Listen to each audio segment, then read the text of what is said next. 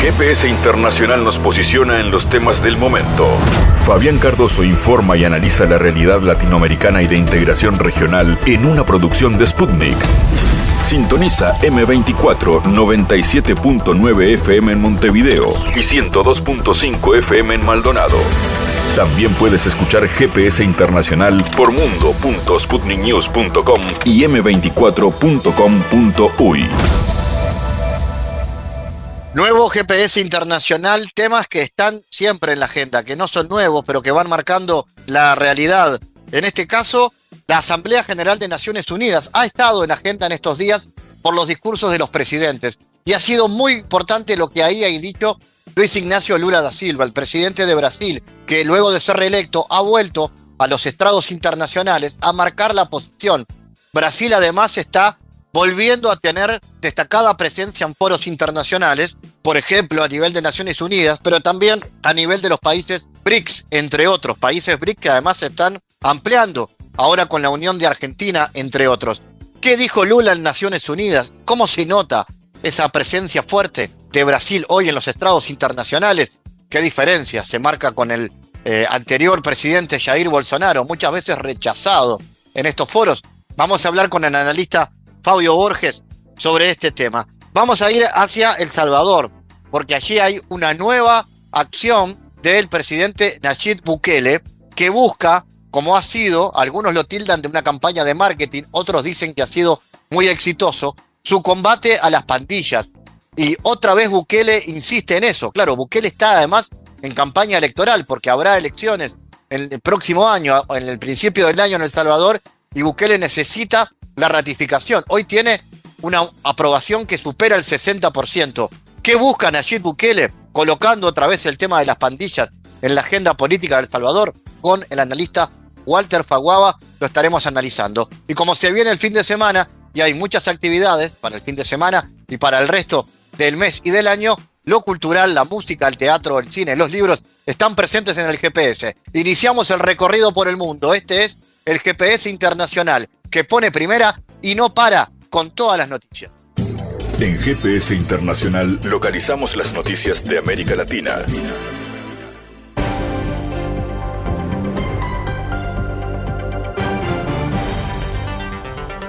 Momento ahora para las noticias. La extradición de Ovidio Guzmán López, acusado de dirigir la organización criminal del cartel de Sinaloa e hijo de Joaquín El Chapo Guzmán a Estados Unidos, fue totalmente legal, aseguró el presidente de México, Andrés Manuel López Obrador. Guzmán fue extraditado el pasado viernes 15 de septiembre a Estados Unidos, donde enfrenta cargos por tráficos de fentanillo, marihuana y cocaína, que habría llevado a cabo como dirigente del cartel de Sinaloa. El día 13 de septiembre, la Secretaría de Relaciones Exteriores autoriza la extradición. El 14 notifica al detenido y el 15 se lleva a cabo la extradición. En el caso de los términos, el tiempo eso lo decide la Fiscalía General de la República. Ellos pueden informar sobre este asunto, comentó en su conferencia de prensa. Al ser cuestionado sobre un posible vacío legal por la premura en que se llevó a cabo el procedimiento, agregó que este aspecto es determinado por la FGR mexicana, pero estoy seguro que es totalmente legal, apegado a lo que establece la ley, puntualizó López Obrador. El comentario del presidente se da después de que el 19 de septiembre pasado, la defensa, conformada por los abogados Alberto Díaz Mendieta y José Alberto Ledesma, señaló que afirmaron que su cliente no tuvo oportunidad de apelar su traslado a Chicago, como lo afirmó el mandatario mexicano a inicios de esta semana. Bueno, tenemos un convenio de colaboración para extraditar eh, a presuntos eh, delincuentes Hizo el gobierno de Estados Unidos la solicitud al gobierno de México. El procedimiento es que la solicitud la recibe la Secretaría de Relaciones Exteriores y eh, si se autoriza se turna a la Fiscalía General de la República, se notifica a la persona que se va a extraditar, tiene oportunidad de ampararse, de eh, acudir a un juez. En este caso no hubo, según entiendo, ninguna solicitud de amparo y se procedió a llevar a cabo la extradición. También es eh, importante que no se dé motivo a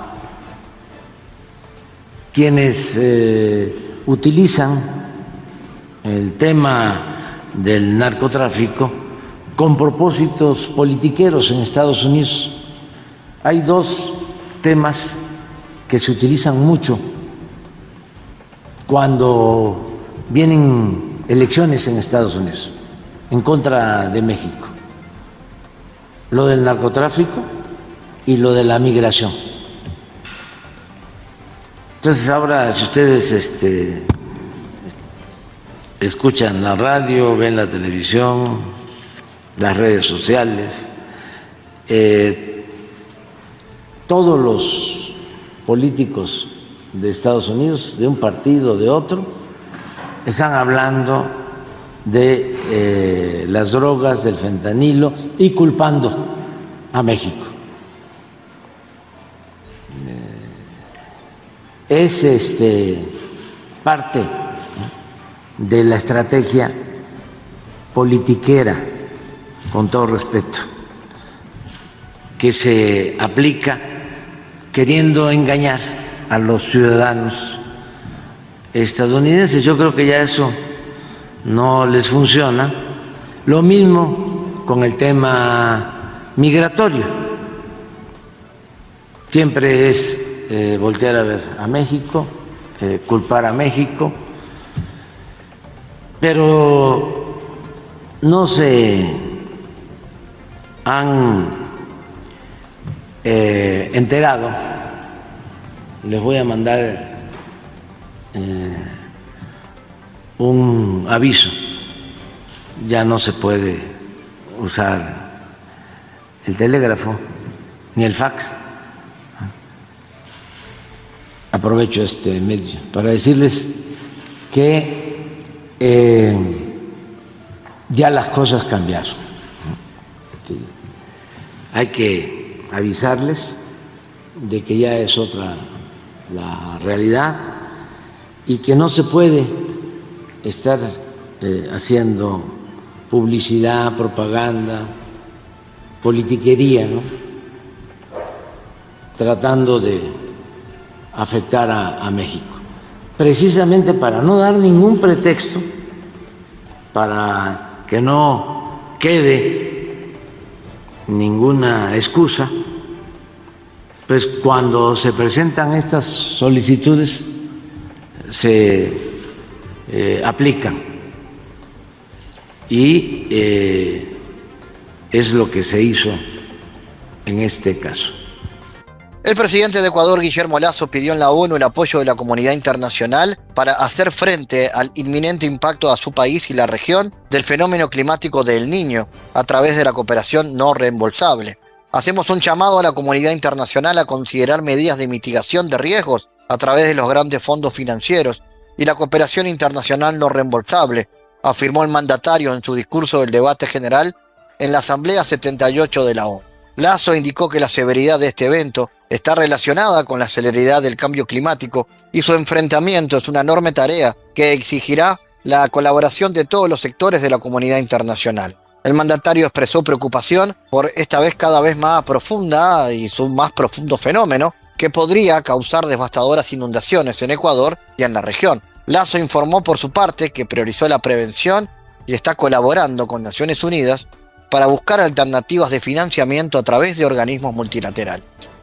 La presidenta peruana Dina Boluarte apoyó la investigación que ha abierto el Congreso Legislativo contra la Junta Nacional de Justicia, la cual podría derivar en la destitución de todos sus integrantes. Creo que nadie está exento de que se lo investigue, si a la presidencia y a los ministros nos investigan, ¿alguien tiene que impedir la investigación contra la JNJ? No, nadie tiene corona, afirmó Boluarte. La JNJ es el órgano encargado de nombrar, ratificar y de poner jueces y fiscales. El 7 de septiembre el Pleno del Congreso aprobó iniciar una investigación sumaria contra los siete miembros que conforman la JNJ.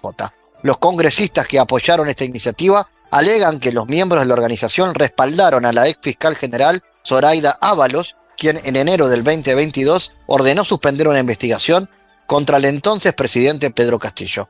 la Fiscalía investigaba a Castillo por diversos presuntos delitos de corrupción cometidos durante su mandato. Ucrania rechazó el primer lote de 10 tanques Leopard suministrados por Alemania debido a sus defectos. Los alemanes justificaron que los fallos se produjeron durante el entrenamiento de las tripulaciones ucranianas en los vehículos, pero Kiev afirma que no tiene ni piezas de repuesto ni capacidad técnica para repararlos. Anteriormente, de la misma manera, las Fuerzas Armadas ucranianas rechazaron otro lote del Leopard 1, hecho que se debió, entre otras cosas, a las peculiaridades de este modelo de carro de combate. Así, una buena movilidad y un excelente cañón con una potente óptica se combinan con una protección extremadamente débil que solo puede proteger el vehículo de una ametralladora de gran calibre. Por eso, de acuerdo con el periódico, los instructores daneses enseñan a los tanquistas ucranianos la táctica óptima para utilizar los viejos Leopard de noche y en constante movimiento. Pero ¿qué hacer si el tanque se niega a moverse por los campos? Se pregunta David Axe en un artículo en Forbes, puesto que de un tercio a la mitad, los Leopard 1 enviados a Ucrania desde Europa resultaron defectuosos.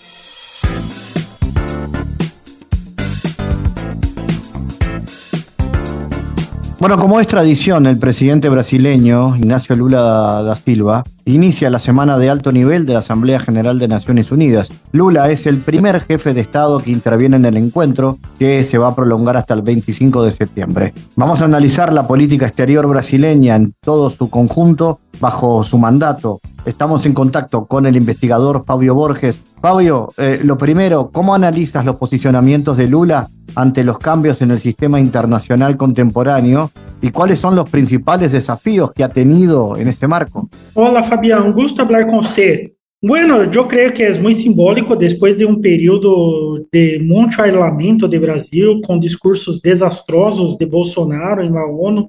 Entonces yo creo que ahí había una expectativa muy grande para un discurso de Lula en este momento. Entonces el regreso del Brasil el sistema internacional. E eu creio que Lula foi muito equilibrado e ha tenido um hilo condutor que me pareceu muito adequado, que é o tema da desigualdade. E este tema da desigualdade permeava muitos aspectos, desde a desigualdade social, onde muitas pessoas em el planeta estão com hambre, têm muita exclusão, precarização do trabalho, la desigualdade entre países. Então, a necessidade de la defesa del multilateralismo, la necessidade de la reforma de los organismos de ONU. Eu creio que a luta por la paz, a reforma do Conselho de Seguridade de la ONU também, a defesa do meio ambiente, que é um, tema central para eh, a evolução da humanidade, e neste momento estamos passando por um período de claramente grave crise ambiental, com muitos acidentes em muitas regiões do mundo. Então, eu creio que por aí Lula ha, ha falado muito bem do tema da desigualdade em todos os aspectos, mesclando este conteúdo social com o conteúdo mais de, de las desigualdades e injusticias em el sistema internacional. Fabio, si, si hacemos justamente zoom en esa diferencia, ¿no? En torno al anterior periodo de gobierno, ¿Qué diferencias notorias hay y cómo analizas esto en el vínculo con los países del Mercosur, por ejemplo? Ah, perfeito. Não, as diferenças são enormes, não? Primeiro que é um discurso totalmente coerente, com dados verdadeiros, e com temáticas de um nível que para a ONU é muito importante, poner esses temas com seriedade e com comprometimento político, social. E eu creio que, em este sentido, o Brasil pode jogar um papel importante como líder na região, levando a los países do Mercosul a terem mais voz também nessas instituições internacionais. Pero, claro, há que haver um consenso, há que haver uma coordenação entre todos esses países, pero delante de um cenário internacional tão difícil, tão instável por la pandemia, por la guerra em Ucrânia, por la vulnerabilidade tradicional da região no mundo, é mais que necessário uma coordenação entre nós outros. E eu creio que quando o Brasil este, estuvo fora desse liderazgo, a região também sofreu com essa essa falta de la presença. Não digo um líder hierárquico que domina os demais, pero que pode articular interesses conjuntos delante de um cenário tão é, difícil, não? Entonces, en este sentido, también la defensa de, eh, de la libertad de Assange, yo creo que fue un punto importante el discurso de Lula, dando ahí derecho a la libertad de información, que la formación de, de nuestras opiniones basadas en informaciones de calidad investigativa y del derecho a la libertad de imprensa, todo eso yo creo que hará muy bien para Brasil, para Sudamérica y para la región como un todo. Fabio, ¿cómo podrían jugar Argentina y Brasil, hoy ambos miembros de las BRICS, de los países BRICS, en la configuración de un mundo multipolar? Hoy Estados Unidos tiene ambos países como interlocutores globales en América del Sur. ¿Qué desafíos hay en ese vínculo con el norte? É, seguramente, especialmente eu creio que há uma grande expectativa que vai passar em las eleições em Argentina. Isto pode cambiar um pouco o cenário, pero claramente eu creio que uma postura coletiva entre Brasil e Argentina dentro de, que agora tem 11 membros, vamos ver se se confirma exatamente esta configuração. Eu creio que é muito importante, porque aí temos valores muito em comum, valores relacionados à democracia, a los humanos, pero más que todo yo creo que la idea de una coordinación económica para superar los problemas estructurales de los organismos internacionales que cuando actuaron en la región, como FMI, Banco Mundial, eh, más agravaron, más pioraron las crisis do que solucionaron las crisis. Entonces, yo creo que el BRICS, el Banco de los BRICS, eh, surge como una opción para que tenhamos condições mais dignas de negociar nossas dívidas, nossos problemas, sem tantas condicionalidades como os organismos tradicionais hicieron por tanto tempo em América Latina. E eu creio que a situação econômica em Argentina amerita um cuidado muito especial e eu creio que o Brasil hace bem, pensando que a estabilidade do vecino é um interesse de nós também. E eu creio que essa confluência de interesse de Sudamérica como uma região estável é, é necessário e interessante para todos os países da região. Y respecto a Naciones Unidas, ¿crees que Brasil ahí tiene también opciones de recuperar el camino y, por ejemplo, conseguir un lugar en el Consejo de Seguridad? Me parece que está trabajando en ese sentido.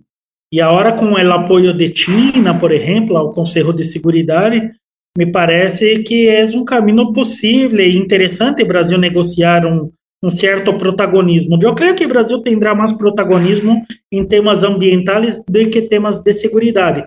Pero, por exemplo, hoje mesmo ou amanhã, não, eu creio que Lula vai se reunir com Biden, com Zelensky, discutir também mais uma vez a questão da guerra em Ucrânia.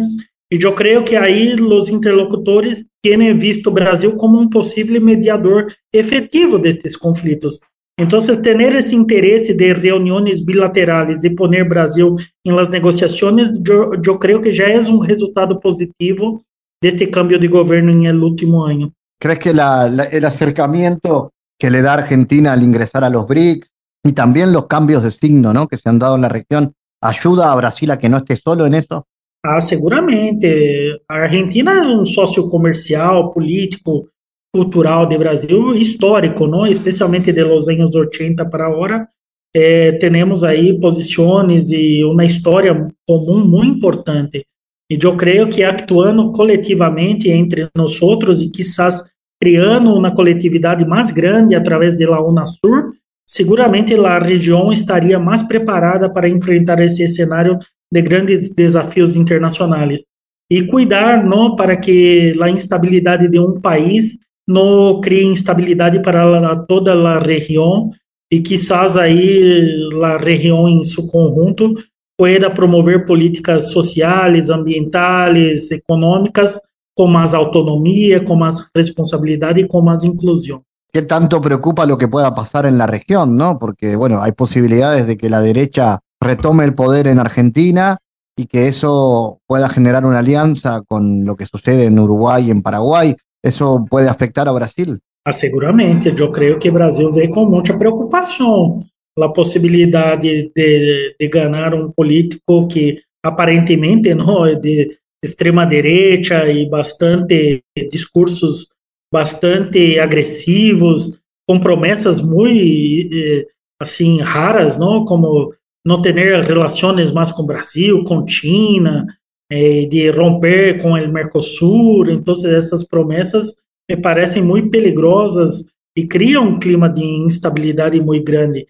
Pero aí eu creio que os demais países, Paraguai e Uruguai, também vão ver isso com um certo cuidado, porque o Mercosul ha traído muito buenos resultados em termos comerciais, em termos políticos. Então, não, não, não creio que Uruguai e Paraguai, de uma forma tão é, direta, se alinhará a Argentina em isso. Aunque o Uruguai tenha muitos, é, muitas críticas a al Mercosur por la inflexibilidad de las negociaciones.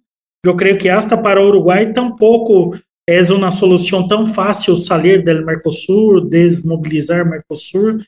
Entonces yo creo que para Brasil es muy preocupante, sí, un político que tiene como promesa romper las relaciones con nosotros y con el Mercosur, pero en realidad la realidad económica, política é, prevalecerá. Por mais que haga essas promessas, eu creio que são promessas um pouco inverossímiles. Fabio Borges, gracias por su análisis en GPS. Gracias a usted, siempre un gusto. Analizamos los temas en GPS Internacional.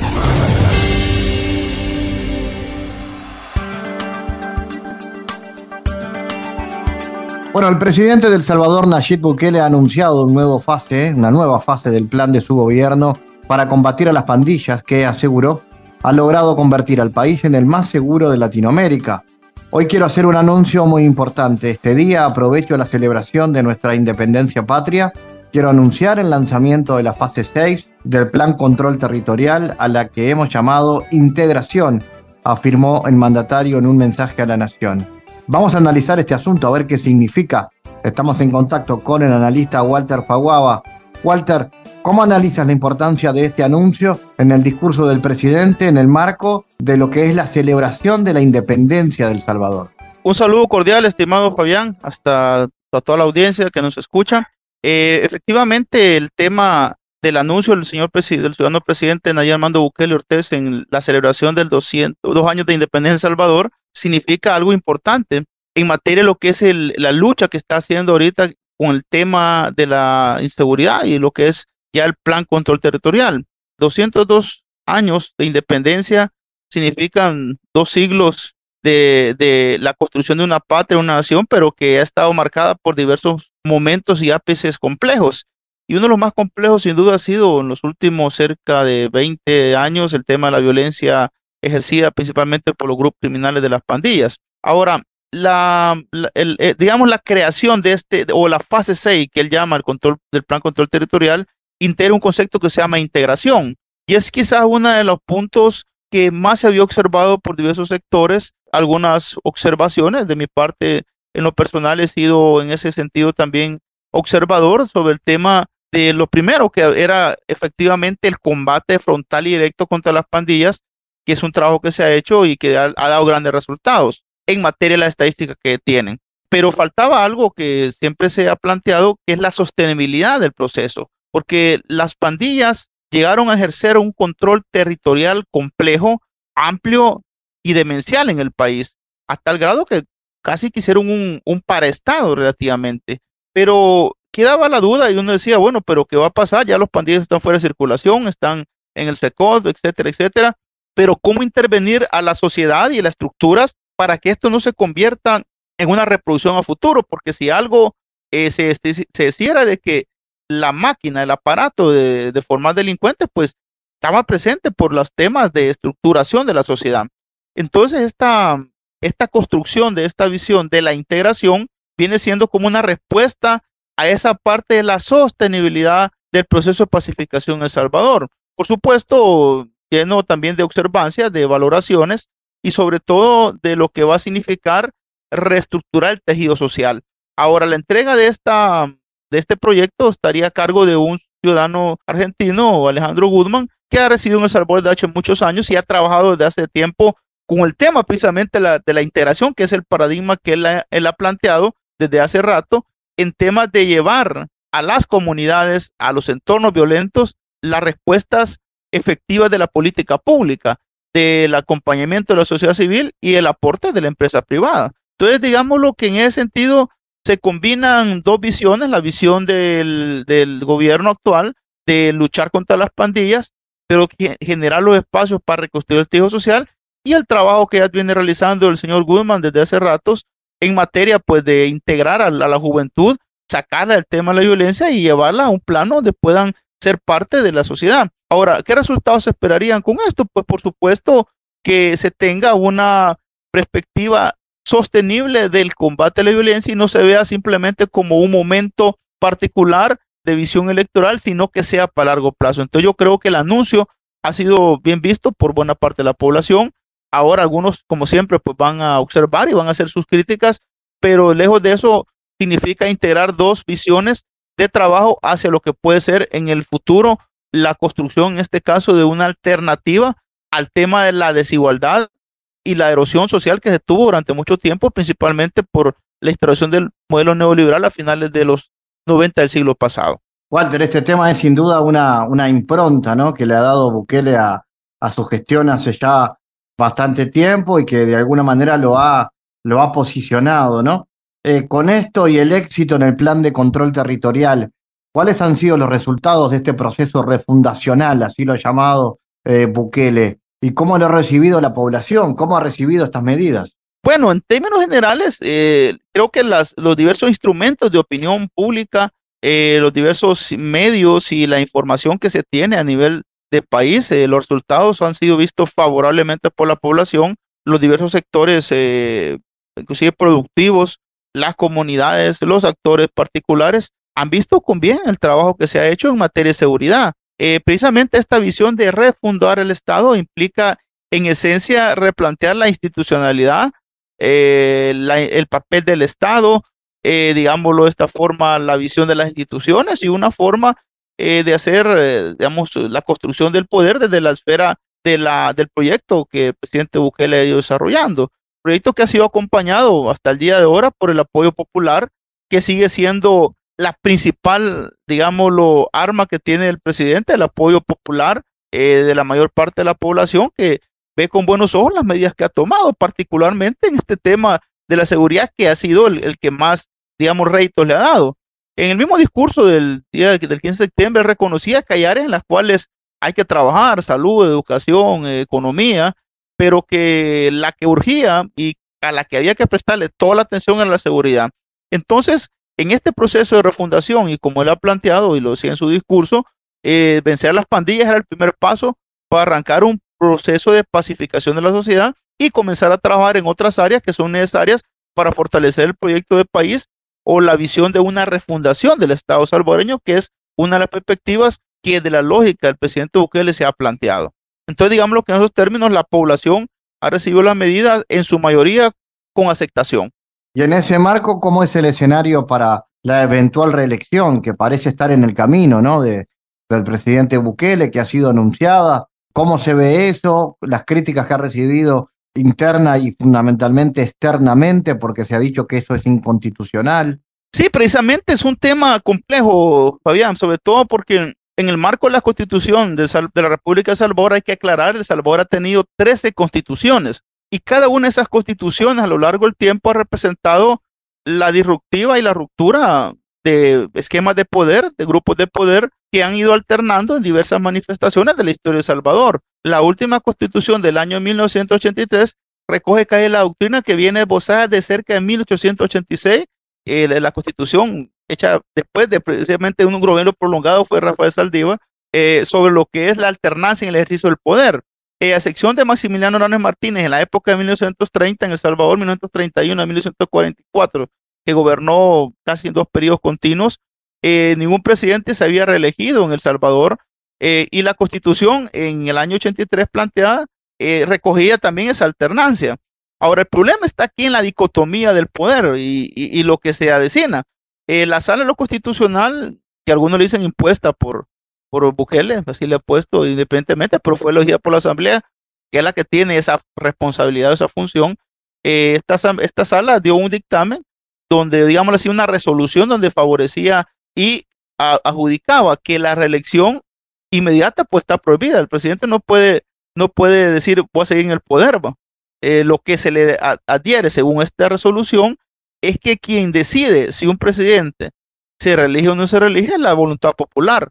Ahora, si el presidente cumple los requerimientos que da la ley y la voluntad popular lo, elige, pues se puede, se puede quedar ahí, o si no, no, no hay posibilidades. Ahora, eso es el debate jurídico, porque jurídicamente la Constitución tiene precisamente ahí cerca de siete artículos que, son que se han debatido sobre que independientemente él quiera, no quiera, el pueblo quiera, no quiera, él no puede. Ahora, el problema que tenemos es de que esencialmente hay, un, hay una valoración de esta religión que tiene también una, un ápice dentro de la misma constitución, porque ante la falta de que un ciudadano, un ciudadano quiera elegir, dice ahí pues de que se va a insurreccionar. ¿va? Ahora, el problema aquí, ¿quién se va a insurreccionar en, en los tiempos en los cuales las constituciones han evolucionado, se han desarrollado y ya una insurrección como una alternativa, muchos dicen, bueno, también hay que, hay que revisar eso porque nadie va a salir y comenzar a hacer una insurrección. Dice, yo pero le digo, insurrección o reelección, ¿en qué camino está El Salvador? Que es un debate que tiene. Yo le digo, realmente hay que ver que la constitución de 1983, tal y como está, ya dio su tiempo de vida. Y lo más necesario sería replantear la existencia de una constitución donde este tipo de problemas y se revise por la alternancia en el ejercicio del poder, pero bajo una lógica que se pueda tener mecanismos, pues, por ejemplo, eh, una, lo que es ¿qué? referéndum o otra alternativa que puedan también emitir eso, además de la institucionalidad. Es decir, el camino es complicado, pero independientemente a las observaciones que se hagan por esos constitucionalistas nacionales e internacionales, políticos también nacionales e internacionales, la mayor parte de la población sigue pensando eligiendo al presidente Bukele. Se han hecho encuestas, inclusive nos ha preguntado si la gente quiere elegir al presidente, sí, y usted sabe que es inconstitucional. No, no sé. Entonces también hay un problema de la población en, el tema de la constitución, pero a pesar, dicen, y usted que sepa que sea inconstitucional, lo elige, sí, lo relijo. Es decir, hay, un, hay una dicotomía. Entonces, esa dicotomía es la que enfrenta ahorita lo que es la norma constitucional versus la, la voluntad de la mayor parte del electorado que adjudica eso bajo los instrumentos, como repito nuevamente, instrumentos de opinión pública. Ahora, ya en la parte electoral, que es la, el, el momento cumbre, hay escrito otros candidatos a la presidencia que compiten contra él quienes sumados ahorita con todos los instrumentos de opinión pública suman ni el 10%. El presidente Bukele se va casi el 70% del pastel y de ahí, pues como dijo un analista hace poco, la segunda fuerza política en Salvador es el abstencionismo, que es como el 20%. En cuanto a política exterior, Walter, eh, ¿cómo viene eh, también su impronta, sobre todo en el plano regional centroamericano, y en cuanto a la relación con Estados Unidos? ¿Cómo viene ahora? ¿Y esto puede cambiar si el año que viene cambia el signo también eh, republicano, de demócrata republicano en los Estados Unidos. Sí, efectivamente ha habido una, una cierta, un cierto cambio en los aires de cómo lo ha visto. El nuevo embajador Duncan ha sido muy cercano a la, al, gobierno actual, se ha, se ha, sentado con el gobierno, con el presidente, con los ministros, con las autoridades del gobierno y ha hecho como una especie de, inclusive, declaraciones que han sido tomadas, digamos, aprobando las políticas de seguridad del presidente Bukele. Hay que recordar que Estados Unidos tiene un tema estratégico fuerte en El Salvador, que es el tema de la migración. Y el único país que ha logrado reducir los niveles de, migración en su país ha sido El Salvador, eh, quitando la barrera de la violencia, porque la parte económica es uno de los motores también de la migración, hay que decirlo. Pero el tema violencia y quienes huían por la violencia, pues han reducido su, su entrada a los Estados Unidos según los datos proporcionados por los propios Estados Unidos. Eso ha implicado que algunos inclusive han llegado a sugerir que Bukele le es más favorable a Estados Unidos que a cualquier otro en la región. De hecho, algunos inclusive han planteado la posibilidad de que Estados Unidos vea bien el modelo Bukele para implementarlo en otros países donde la violencia se convierte también en un principal motor de, la migración, como el caso de Honduras, propio Guatemala. Entonces, eh, en ese sentido, hay que valorar que las relaciones actuales del Salvador con Estados Unidos han tendido a ser más normalmente a como se han visto en los últimos años. Ahora, el cambio hacia un signo, hacia el signo republicano, muchos dicen de que hay más, hay más relación hacia los republicanos que hacia los demócratas y tiene que ver mucho con las agendas que plantean y los puntos de vista que se han tenido.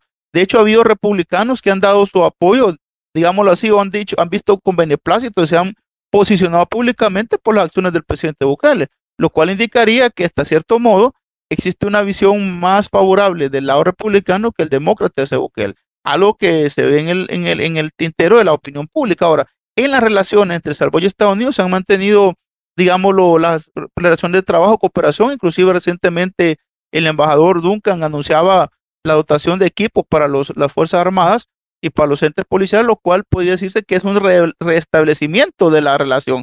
Ahora, el día eh, del discurso presidencial, por ejemplo, el presidente hizo énfasis en la cooperación china, por decir algo, con el tema de la biblioteca que se va a inaugurar muy pronto, que es una biblioteca pública eh, fabulosa que están realizándose en el centro de, San Salvador y que fue un énfasis muy importante y volvió a repetir Bukele que se va a trabajar con los gobiernos que quieran trabajar por fortalecer El Salvador, pero que El Salvador sus decisiones la toma él, no la va a tomar otro en vez de él. Entonces, digamos lo que hay esa tensión siempre y esa visión que tiene, la cual por supuesto también hay sectores que la critican eh, y la ponen pues en el plano de una, de una diatriba hacia lo que es eh, el régimen que o la visión de gobierno que tiene el presidente Bukele. Walter Faguaba desde El Salvador, gracias por tu análisis. Muchas gracias, Fabián. Saludo a toda la audiencia. Bendiciones desde El Salvador. Saludos cordiales. En GPS Internacional navegamos por la sociedad y la cultura.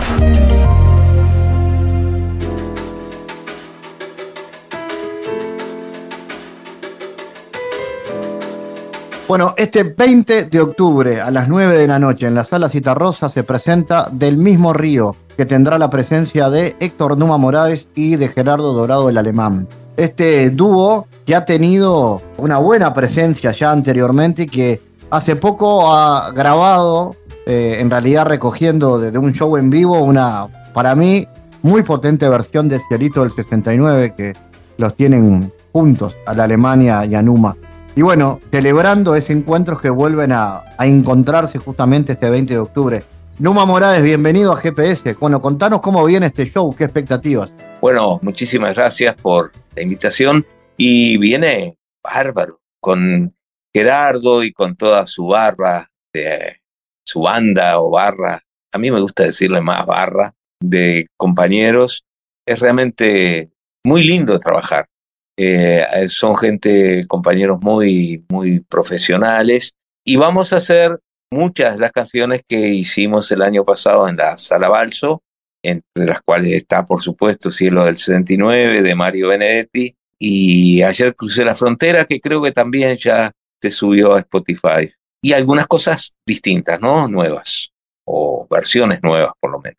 Eh, ¿y, cómo, funciona esa dupla? Hace un buen tiempo, ¿no? Que está funcionando. Mira, para mí ha sido toda una etapa de, aprendizaje, porque eh, yo no estaba muy eh, conocedor de cómo se mueve el, la murga, por ejemplo, ¿no? El canto murguero, si viene cantado en distintas oportunidades, con distintas murgas, con Altirreto, con, con los Diablos Verdes, yo qué sé, con, bueno, con muchos compañeros de grupos murgueros, nunca me había puesto a trabajar con ellos, ¿no? Y es una linda experiencia todo el trabajo de coros, de, de cómo arreglan las voces, de adaptaciones de, de, canciones de, de, otro estilo, como El Cielo del 69, por ejemplo, que se transformó en algo distinto, ¿no? Y ahora estamos en eso también con algunos otros temas, ¿no? Ellos cantan de pronto canciones de mi repertorio, yo a, a mi vez eh, interpreto algunas canciones de ellos, es decir, es un encuentro en el cual nos divertimos muchos y lo hacemos con gran, con gran cariño. Eh, la gente le, le gusta esa, esa unión de, de edades, ¿no? Ese, ese río que viene corriendo de hace mucho tiempo y que, que, sigue. ¿Qué cosas son las que te gustan de lo que hace el alemán? Háblame de su música. ¿Qué, cosas te llaman la atención? Bueno, en primer lugar me gusta su voz. Es decir, la voz humana es muy, eh, muy mágica. Todos tenemos una voz particular eh, que nos identifica no tiene nada que ver a veces con la potencia, ni con el ámbito, eh, ni, ni con la, la, altura que llegás, sino con la personalidad. Aquel tiene una voz muy hermosa, muy, muy cálida, eh, puede ser también muy fuerte, muy potente, puede cantar con el zurdo y con Emiliano, que son voces impresionantes, ¿no? Me gustan eh, los textos que escribe, son cosas con sentido, con, profundidad, y me gustan los arreglos que, está haciendo.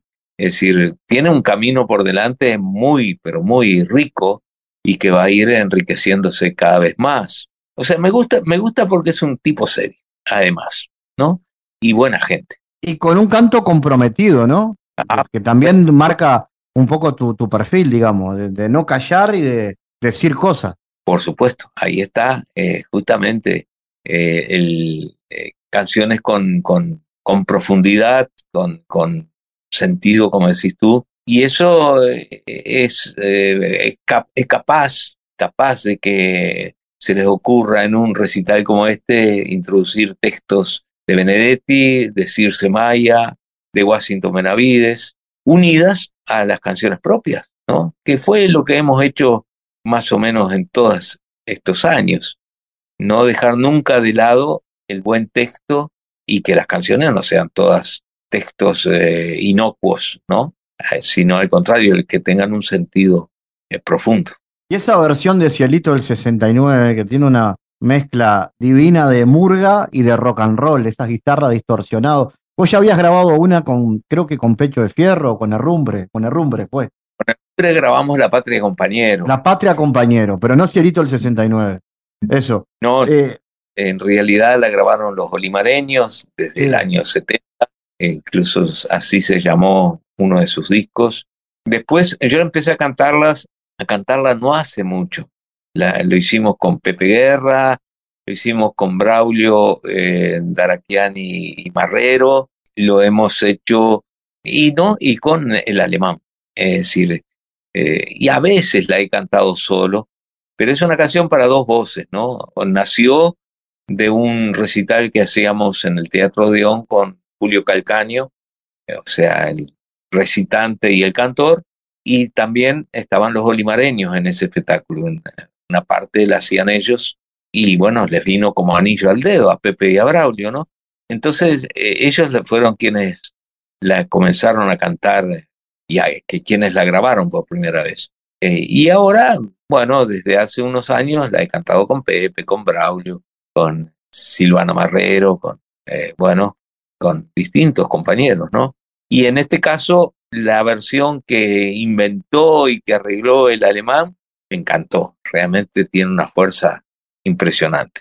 Claro, que tiene un toque murguero y rock and roll al mismo tiempo, ¿no? Y claro, tiene todo. La guitarra eléctrica de Iván le da una cosa, y la batería, ¿no? Y, al mismo tiempo el, el, coro murguero, le da una, una, una, una, mezcla que, es, que está bien con estos tiempos, ¿no? De ir eh, agregando, agregando cosas. Eso me, me encanta. Además, La Patria de Compañero también tiene arreglos distintos. Bueno, no quiero contar mucho del espectáculo para no quemar sorpresas. Sin duda, sin duda va a haber, va a haber sorpresas. Eh, sí. Numa, bueno, ¿y cómo sigue el año? ¿Hay más shows, más toques, más temas? Bueno, eh, seguramente van a ser, eh, hemos estado con el alemán en varios festivales que hacía tiempo que no se daba yo no tenía muchas ganas de ir a los festivales en el interior, pero al salir con toda esta barra, eh, la verdad es que me, me gustó eh, la experiencia, fui madurando a 33, a Santiago Vázquez, a Montes, a Paso de los Toros, y fueron experiencias muy lindas. Eh, ahora vamos a hacer esto con el alemán, posiblemente hagamos otro.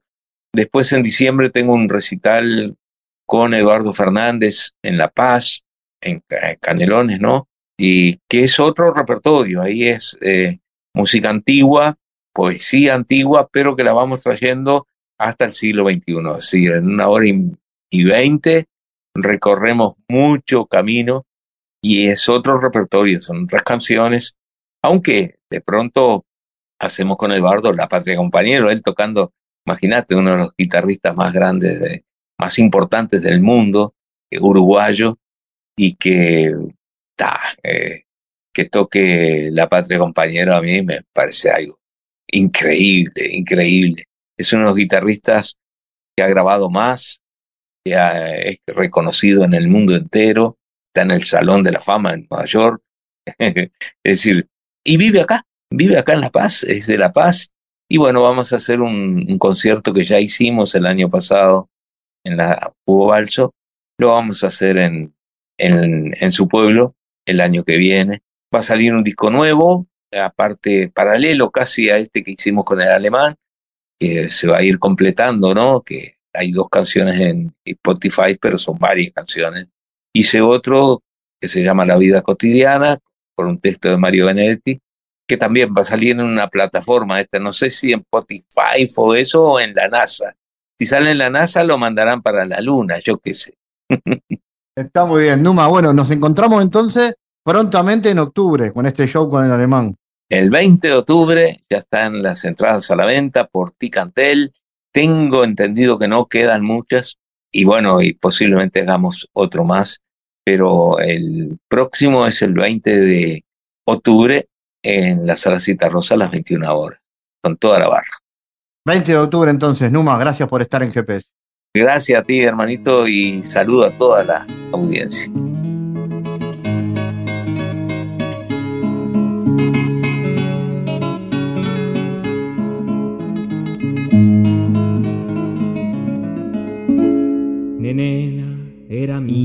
De todos nosotros y éramos nosotros todos sus amigos desde los felices tiempos de la escuela en que penitencias y juegos partimos.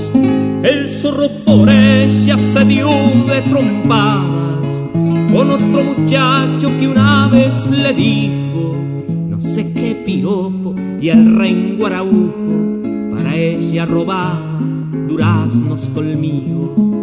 Felipe el sobrino del almacenero le llevaba masas y pasas de higo y Nicasio el hijo del talabartero le hizo una cartera de piel de zorrino y la vez aquella que al dejar la escuela de pura machona se luxó un tobillo recuerdo que el gringo la tomó en sus brazos y hasta la botica la llevó solito Tampoco me olvido cuando estuvo grave el mono con tifus, que fue de nenena la primer visita que el enfermo tuvo de sus condiscípulos.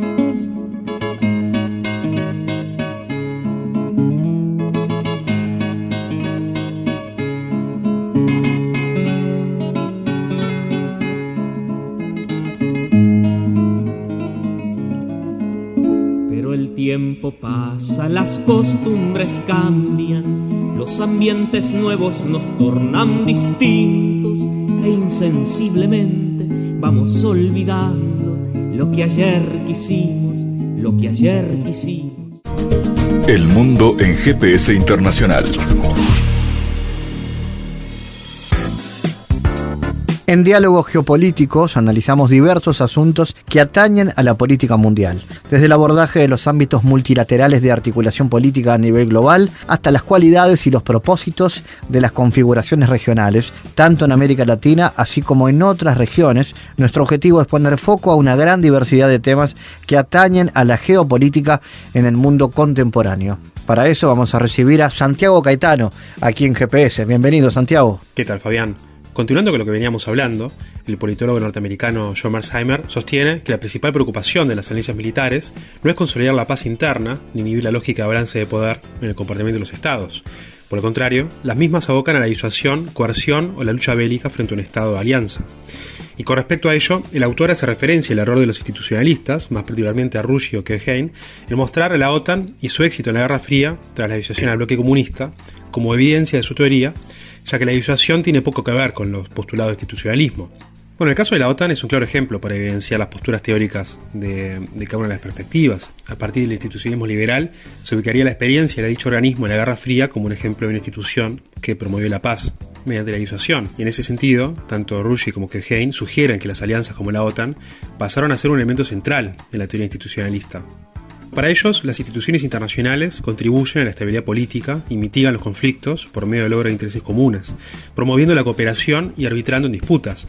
En tal sentido, la noción de la OTAN como un sistema de seguridad colectiva, a través del cual se busca la paz para los participantes del mismo y que reacciona conjuntamente frente a una amenaza, adquiere relevancia para los autores como los anteriormente mencionados. Bueno, sobre este tema continuaremos hablando en las próximas columnas.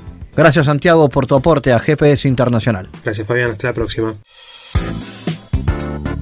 GPS Internacional, una producción de Sputnik con la producción periodística de Santiago Caetano, siguiendo los temas más importantes de la agenda latinoamericana y con visión global. Esta producción de Sputnik que se despide y que nos invita también a que nos sigan a través de las redes sociales. En Twitter somos GPS Inter y estamos también en Facebook, GPS Internacional. Fabián Cardoso en GPS Internacional junto a los protagonistas analizó la realidad. Una producción de Sputnik por M24, 97.9 FM en Montevideo y 102.5 FM en Maldonado.